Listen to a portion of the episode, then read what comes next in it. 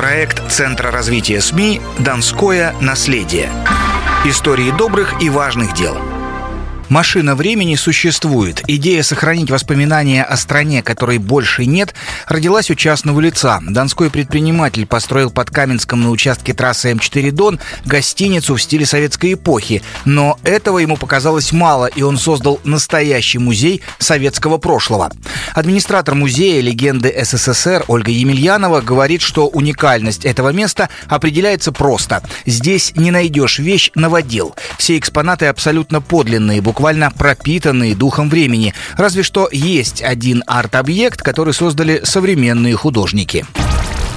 У нас еще перед входом в музей стоит э, уникальный арт-объект, я считаю, собранный из старых наших списанных светофоров. И вот современное поколение водителей, я даже не знаю, наверное, никто не вспомнит вот эту регулировку дорожного движения, которая вот на этих светофорах. А у людей старшего возраста, конечно, она пробуждает ностальгию. Никаких там ни цифровых, ни звуковых датчиков нет, только аналоговая вот лампа и медленное переключение цветов. Так вот, с наступлением темноты вот это светофорное дерево собранное, оно загорается разными цветами, естественно. И вот огромная гирлянда такая, его на несколько километров видно, мы же на автостраде стоим, его видно издалека.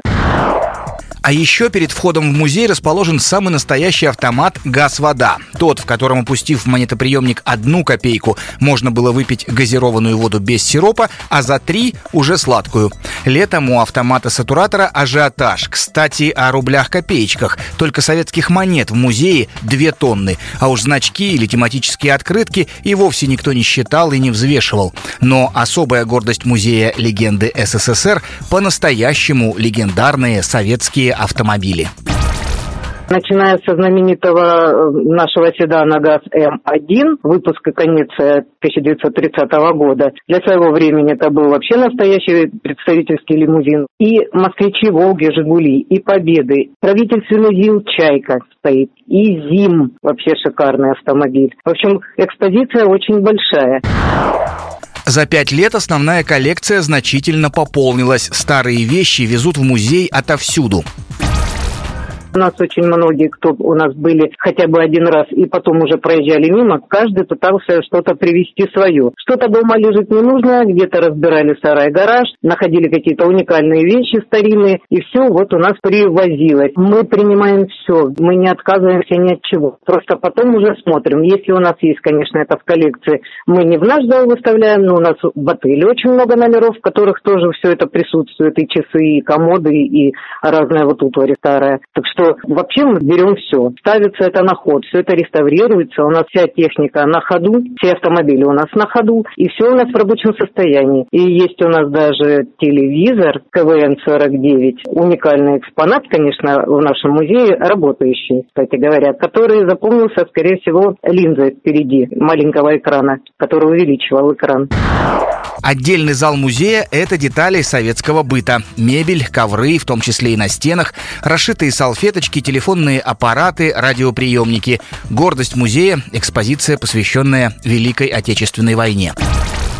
Из семейных архивов передавались и награды, и трофейные печатные машинки, и обмундирование. И также у нас нашлось место, витрина у нас стоит с боевым и наградным оружием, и ППШ, и пулемет «Максим», и снайперские противотанковые винтовки, ну и сокровищами, конечно, у нас личные полевые телефоны радистов и шифровальные машины.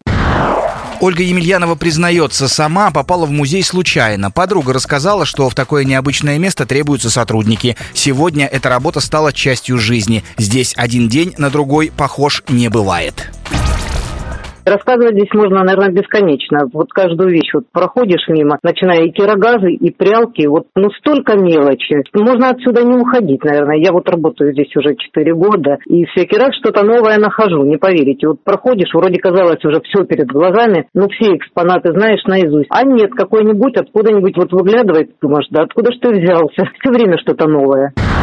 Молодежь посещает экспозицию все чаще. В музей по записи приезжают ребята из окрестных школ целыми классами. Если на уроках истории изучают советский период, более наглядного, более красноречивого примера, как жили в то время, наверное, не найти. Сегодня не каждый школьник сходу ответит на вопрос, а сколько республик было в составе Советского Союза или как выглядел герб СССР. Здесь им об этом подробно расскажут. Мальчишек и девчонок ведут по залам не спеша, останавливаясь у наиболее интересных экспонатов. Дают возможность ощутить дух времени, тем самым пролагая своеобразный мостик между поколениями, так необходимый сегодняшним молодым для понимания прошлой жизни. Ведь без прошлого будущего нет. Эту истину, хотя и пытались, но до сих пор опровергнуть не смогли. Проект Центра развития СМИ «Донское наследие». Истории добрых и важных дел –